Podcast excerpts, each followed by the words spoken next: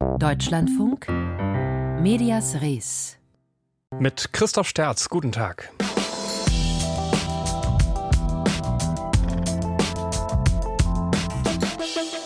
Das ganze Bild zeigen. Das ist die Aufgabe von Journalistinnen und Journalisten eigentlich. Aber wie ist das bei Krieg und Gewalt?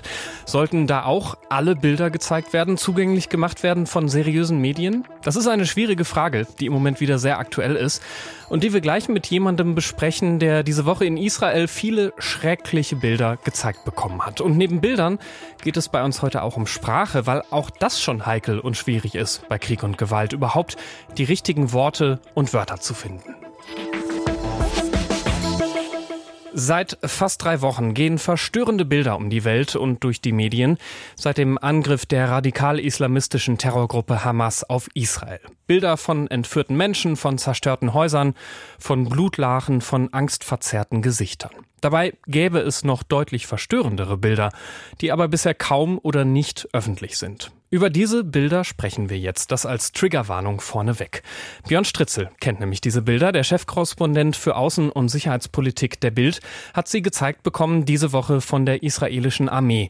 Zusammen mit ungefähr 150 anderen internationalen Journalistinnen und Journalisten. Konkret ein 45-minütiges Video vom Massaker der Hamas-Terroristen. Was das genau für ein Video war, hat mir Björn Stritzel heute Mittag erzählt. Also das war Rohmaterial zusammengeschnitten aus verschiedenen Quellen. Zum einen aus sichergestellten GoPro-Kameras, die Aufnahmen, die also die Hamas oder beziehungsweise Mitglieder anderer Terrorgruppen selber angefertigt haben während dieses, während dieses Pogroms am 7. Oktober und die anschließend sichergestellt wurden von der israelischen Armee. Dazu auch Aufnahmen aus Überwachungskameras, Aufnahmen aus, aus Dashcams und nicht zuletzt auch Aufnahmen der Opfer selber, die teilweise die Taten auch gefilmt haben mit ihrem, mit ihrem eigenen Handy. Und zu sehen waren explizite Dinge, also zum Beispiel, wie, wie Menschen erschossen werden oder, oder sonst wie getötet werden. Genau, also sehr viel ähm, der Aufnahmen aus den, vor allem aus den Überwachungskameras waren bereits bekannt, wo eben gezeigt wird, wie diese Terrorkommandos vorgegangen sind, wie sie äh, Menschen in Autos exekutiert haben, wie sie Menschen dann in den, äh, wenn sie in die Kibbutzim eingedrungen sind, dort exekutiert haben. Einiges war allerdings zum damaligen Zeitpunkt, das glaube ich auch manches auch jetzt noch nicht bekannt, also auch Überwachungsaufnahmen an wirklich äh, ja, grausamen Morden und Hinrichtungen ganzer Familien beziehungsweise auch ähm, von einzelnen Personen, also wo sehr explizite Gewalt zu sehen war. Mhm. Explizite Gewalt in 45 Minuten vor 150 Journalistinnen und Journalisten. Das ist ein Termin, von dem habe ich persönlich noch nie was gehört, dass sowas schon mal, schon mal passiert ist. Ich glaube, das hat ein wenig auch damit zu tun mit der Tatsache, dass die Morde kurz nachdem sie begangen wurden, in vielen Medien ähm, relativiert wurden, kleingeredet wurden und in manchen Teilen sogar angezweifelt wurden und sich die israelische Regierung, die israelischen Behörden, wahrscheinlich auch die israelische Gesellschaft äh, ja, genötigt gefühlt hat, zu beweisen, dass man, dass man, dass das sozusagen stattgefunden hat. Also es ist eben tatsächlich so, dass an Israel andere Maßstäbe angelegt werden als an, als an andere Staaten. Gutes Beispiel dafür war auch die Reaktion des Bundeskanzlers bzw. des Auswärtigen Amtes, kurz nachdem die Hamas behauptet hat, dass eine israelische Rakete ein Krankenhaus getroffen hat. Und schon einige Stunden später, nachdem das eigentlich schon bekannt war, dass es eben tatsächlich eine, eine Rakete einer palästinensischen Gruppe war, die fehlgeleitet war und dieses Krankenhaus getroffen hat, hat eben der Bundeskanzler, hat auch das Auswärtige Amt nochmal verlautbart, dass genau aufgeklärt werden müsse, wer dafür eigentlich verantwortlich sei. Also auch schon in so einem paternalistischen Duktus unterstellt, dass Israel dort keine echte Untersuchung durchführen würde, als wenn sie selber dort nicht verantwortlich wären. Man stelle sich das vor, dass Mitglieder der deutschen Regierung so etwas nach den IS-Anschlägen in Frankreich, im Bataclan 2015, so etwas geäußert hätten, so unterstellt hätten, dass ein Rechtsstaat da keine Untersuchung durchführen würde. Und ich glaube, vor diesem Hintergrund ist zu verstehen, dass die israelische Armee, die israelischen Behörden nach einiger Diskussion sich dann eben entschieden haben, einen Teil dieses sichergestellten Videomaterials, was eben diese Morde zeigt, zu veröffentlichen. Mhm. Also ähm, auch ein, ein ja, PR-Termin ist jetzt ein schwieriges Wort irgendwie, aber die haben natürlich auch äh, Interessen, ähm, die israelische Armee. Wie gehen Sie mit diesem Termin um? Also hat das Ihnen geholfen bei Ihrer Arbeit, diese Videos zu sehen? Also ich habe es ja wie gesagt schon, schon erklärt, dass die israelische Armee, die israelischen Behörden natürlich das Interesse daran haben, ihre eigenen Toten zu zeigen, die ihnen ansonsten eben äh, in Abrede gestellt werden häufig. Für mich selber war das tatsächlich ein Termin, ähm, ich kannte einiges dieses Materials schon und es hat sich auch für mich insofern nichts, ja, nichts Grundlegendes geändert, weil ich eben auch mit sehr vielen Opfern gesprochen habe, auch viele der Tatorte besucht habe in denen eben noch Blutlachen, teilweise in Kindergärten dieser Kibbutzim noch zu sehen sind, in denen noch blutverschmierte Messer herumliegen, auch gesehen habe, wie dort noch Leichen abtransportiert wurden.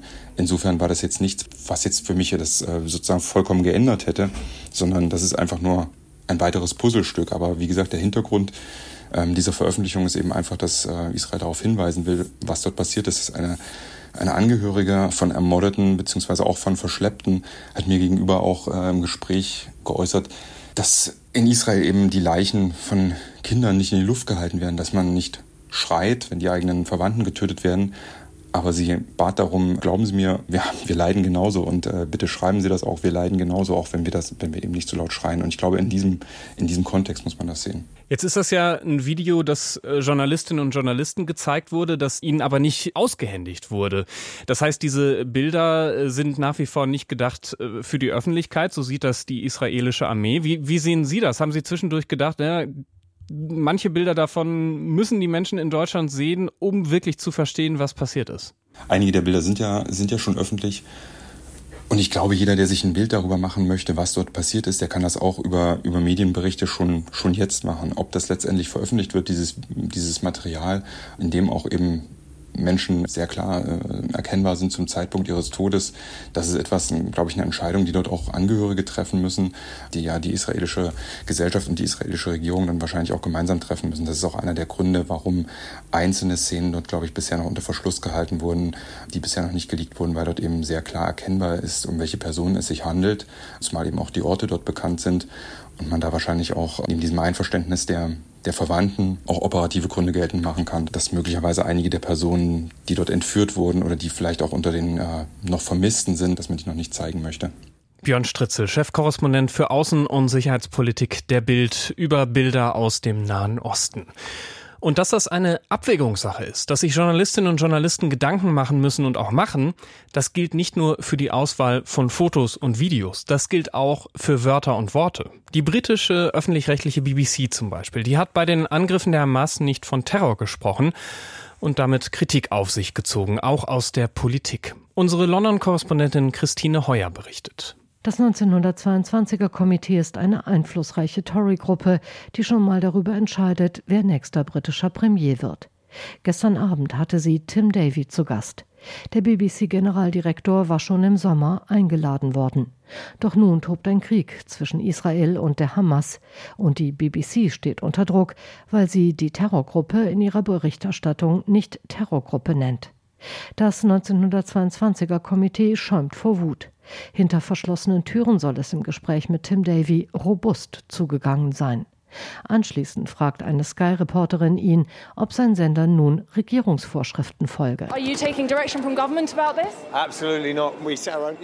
Absolut nicht. Wir erlassen unsere eigenen unabhängigen redaktionellen Vorschriften. What's the reasoning for the BBC not calling Hamas terrorists? Mr. Davy? Warum bezeichnet die BBC Hamas nicht als Terrororganisation? Antwort darauf gibt der Style Guide des zu absoluter Unparteilichkeit verpflichteten Senders. Darin heißt es, wir sollten nicht die Sprache anderer übernehmen. Unsere Verantwortung ist es, objektiv zu bleiben und so zu berichten, dass unser Publikum sich selbst ein Urteil bilden kann, wer wem was antut. BBC-Moderatoren und Reporter sprechen deshalb von Hamas-Kämpfern und, wie hier Clive Murray, höchstens indirekt von Hamas als Terroristen. Hamas is designated as a terror organization by many Western governments, including the UK, and Mr. Sunak says the group represents pure evil. To me, this is mind-boggling. Everyone knows that Hamas is a terrorist organization. Ich finde das unfassbar, erregt sich der Tory-Politiker Jonathan Gallis nach der Sitzung des 1922er Komitees Doppel-T mit Tim Davy. Jeder weiß, dass Hamas eine Terrororganisation ist. Alle anderen Medien in Großbritannien wissen das. Sogar die PLO sieht das ein. Even the Palestinian Authority, the PLO, understand that Hamas are a terrorist organization. So what on earth the Director General thinks is going on? Tim Davy und seine BBC bleiben bei ihren Regeln, sagen aber auch, dass nichts in Stein gemeißelt ist. Doch der Sender wird nicht nur wegen seiner Sprachregelung angegangen. Ein BBC-Reporter hat in einer Live-Schalte direkt nach der Explosion an einem Krankenhaus in Gaza-Stadt spekuliert, dass es sich eigentlich nur um einen israelischen Angriff und nicht um Raketen der Hamas handeln könne.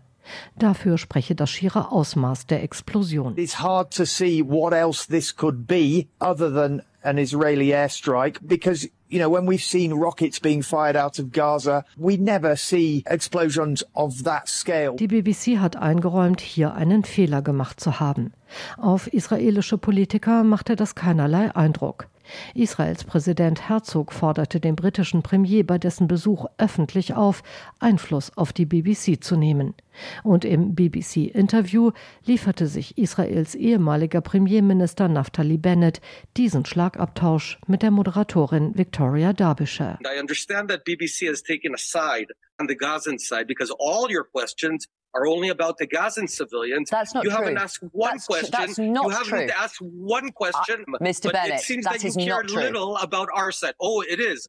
And you keep on caring only about one side, but that is the BBC way. What you guys did last week, shame on you. Die BBC berichte nicht ausgewogen, sondern habe die Seite Gazas bezogen. Dafür solle sie sich schämen, so Bennett. Hilfe bekommt der Sender von unerwarteter Seite. Guto Harry war in einem früheren Leben zwar selbst bei der BBC, wechselte dann aber als einflussreicher Berater an die Seite Boris Johnsons. Jetzt lobt er den bei den Tories zunehmend verhassten Sender. I'm with the BBC in being really sort of calm and hesitant on this. And I must say, when you watch the coverage. Die BBC hat recht, vorsichtig zu sein. Ich finde, sie trifft genau den richtigen Ton. Ihre Reporter sprechen von einem Massaker. Sie sagen, dass es entsetzlich ist. Aber wenn die BBC eine Organisation terroristisch nennt und eine andere nicht, hat das Konsequenzen. Deshalb ist es richtig, dass sie sich zurückhalten, auch wenn das unbequem ist. But when the BBC decides that one organization is a terrorist organization and another is not, it has implications and therefore they are right, however uncomfortable it is to hang back. Und das zeigt dann nochmal, wie heikel das alles ist und dass da viele verschiedene Ansichten aufeinandertreffen bei der Berichterstattung aus dem Nahen Osten. Ein Beitrag aus Großbritannien war das von Christine Heuer.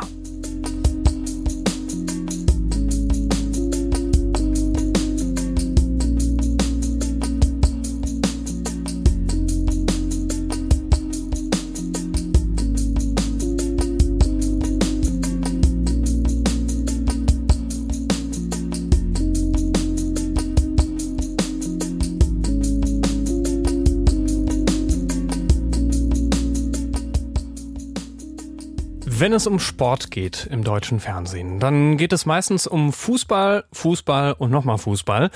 Und deshalb ist das schon interessant, was RTL an diesem Wochenende macht. Der größte deutsche Privatsender zeigt am Sonntag ab dem späten Nachmittag über sieben Stunden lang Live-Sport.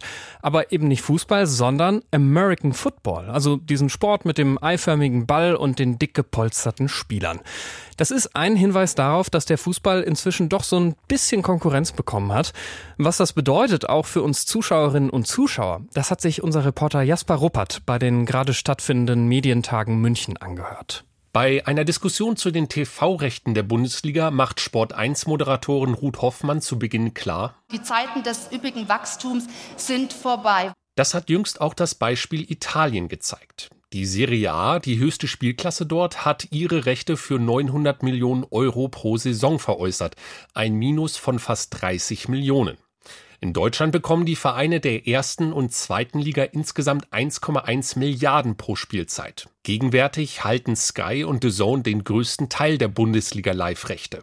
Im kommenden Jahr werden die neu vergeben und der Sportrechte-Chef von Sky Deutschland, Hans Gabbe, sagt dazu, Wir wollen auch zukünftig Bundesliga-Partner bleiben Aber die große Frage ist halt, zu welchen Bedingungen. Die deutsche Fußballliga DFL, die für den Verkauf der Rechte zuständig ist, hatte zuletzt die Werbetrommel gerührt. Die Bundesliga sei eine Spitzenliga und man werde ein innovatives Top-Medienprodukt auf Weltniveau anbieten, erklärte DFL-Geschäftsführer Steffen Merkel vor kurzem.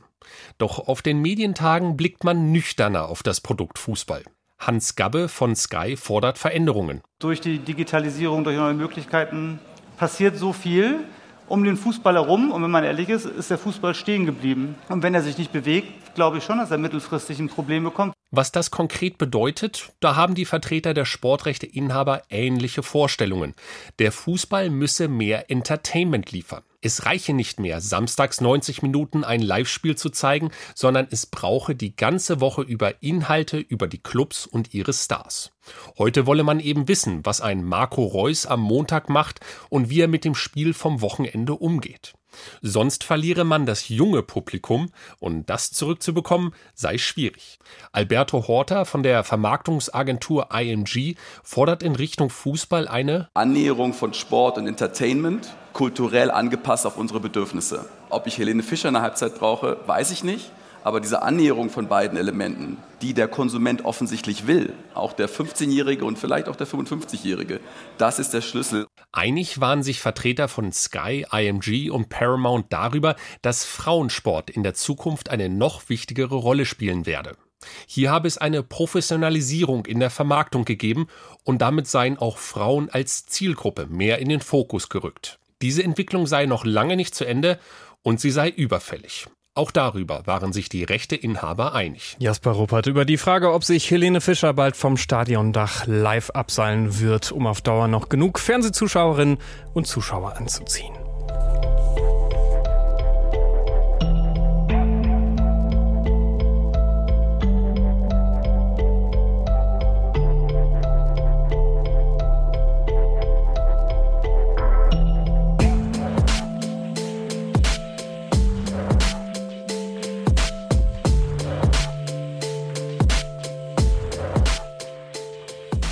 Medias Res ist hier im Deutschlandfunk. Und jetzt passiert etwas, das selten hier passiert. Moment.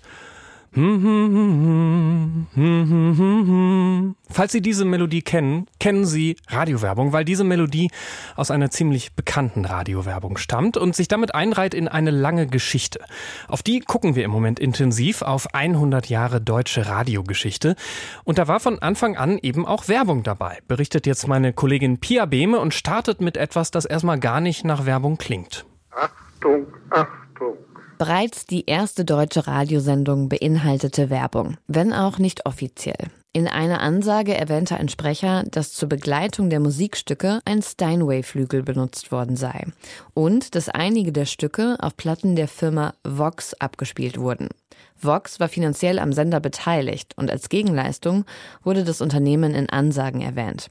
1924 wurde Radiowerbung dann offiziell zugelassen. Am Anfang war es so, dass ein Moderator einfach ganz trocken Ankündigungen gemacht hat, die sogenannten Durchsprüche, Reklamedurchsprüche und damit einfach auf Angebote hingewiesen hat.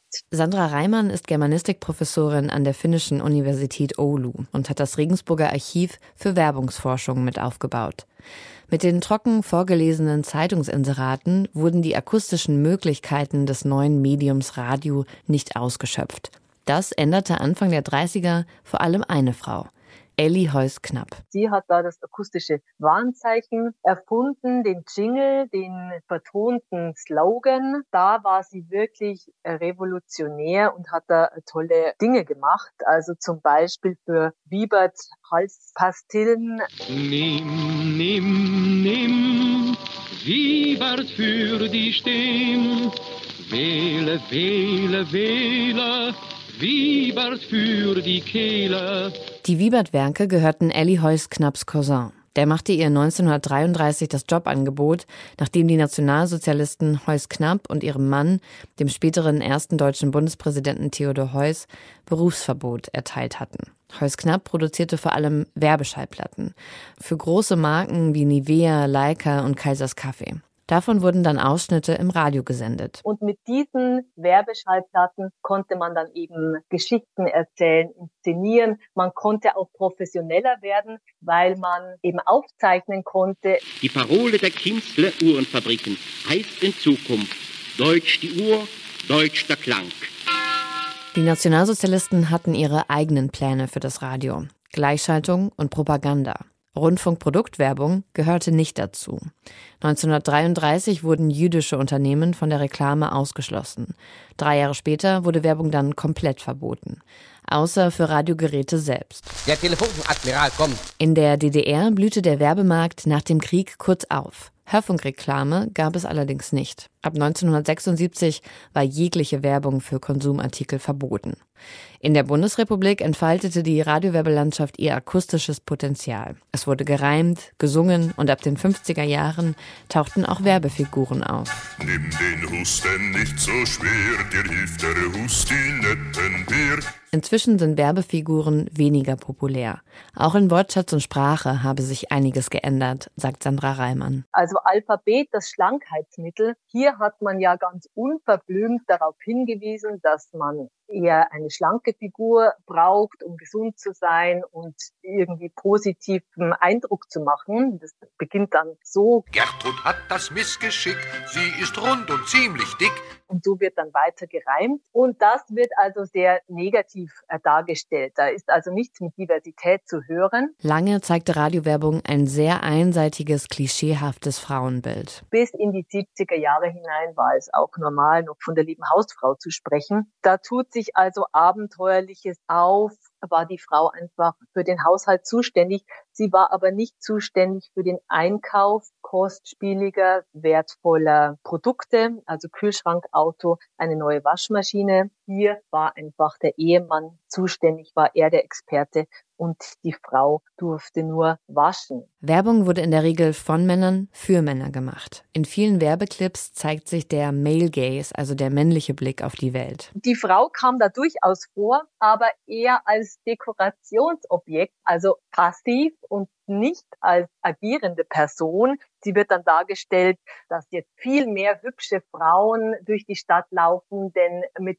der neuen tollen Waschmaschine gibt also einfach gar nichts mehr zu tun. Ja, es gibt doch viel mehr hübsche Frauen bei uns in letzter Zeit. Hm, sind viel eleganter und gepflegter neuerdings. Ich finde sogar zufrieden und glücklich. Ganz einfach zu erklären. Ich weiß das aus meinem Geschäft. Ich verkaufe einen Lavamat und wir haben eine schöne Frau mehr in der Stadt. Und die Frau kann sich jetzt um den Friseur kümmern, die Nägel lackieren oder einfach nur spazieren gehen. Ja, also sie wird da nicht angesprochen als Verkaufspartnerin. Werbung ist auch Ausdruck gesellschaftlicher Trends und Debatten. Heute würden sich diese deutlich schneller ändern und der Werbemarkt entsprechend schnell reagieren, sagt Matthias Hoffmann von der Radiozentrale. Diesen Begriff wie den guten alten Schenkelklopfer, den würde man heute einfach nicht mehr so machen. Also so ein plumper Witz, vielleicht noch gepaart mit äh, einer Note Sexismus, es würde heute einfach nicht mehr gehen und nicht mehr funktionieren. Aber das ist ja auch gut so und diesen Wandel gab es auch immer. Die Radiozentrale ist ein Verband von öffentlich-rechtlichen und privaten Sendern und will das Radio als Werbemedium stärken. Etwa mit diesem Slogan. Radio geht ins Ohr, bleibt im Kopf. Der Anteil am Gesamtwerbemarkt in Deutschland lag 2022 bei 5,2 Prozent und damit an vorletzter Stelle. Allerdings erreicht Radio weiterhin die Masse. Damit ist es vor allem für Kunden wie Supermärkte und Baumärkte interessant. Radiowerbung wirkt und es wirkt anders als andere Werbeformen, weil tatsächlich Bilder im Kopf entstehen. Die gute Hausfrau erkennt man am guten Kaffee. Wiebert für die Kehle. So klang das früher mit der Radiowerbung. Und die gibt's auch heute noch, 100 Jahre nach Start des Radios in Deutschland. Und auch 100 Jahre danach senden wir munter weiter im Deutschlandfunk, wenn auch ohne Werbung. In diesem Fall macht das hier gleich nach den Nachrichten das Team vom Büchermarkt. Unter anderem mit der Liebesgeschichte einer Drogendealerin und eines Polizisten. Morgen an dieser Stelle gibt's wie jeden Freitag um 15.35 Uhr unseren Medienpodcast nach Redaktionsschluss. Diesmal mit der Frage, wie sich journalistisch sauber berichten lässt über die AfD. Und für Themen aus dem Bereich Journalismus und Medien sind wir als Medienredaktion sowieso ja immer gerne zu haben, falls Sie dann Input haben. Nach Redaktionsschluss at deutschlandfunk.de ist die richtige Adresse und wir freuen uns über Ihre Mails. Ich bin Christoph Sterz. Ich wünsche Ihnen noch einen guten Donnerstag.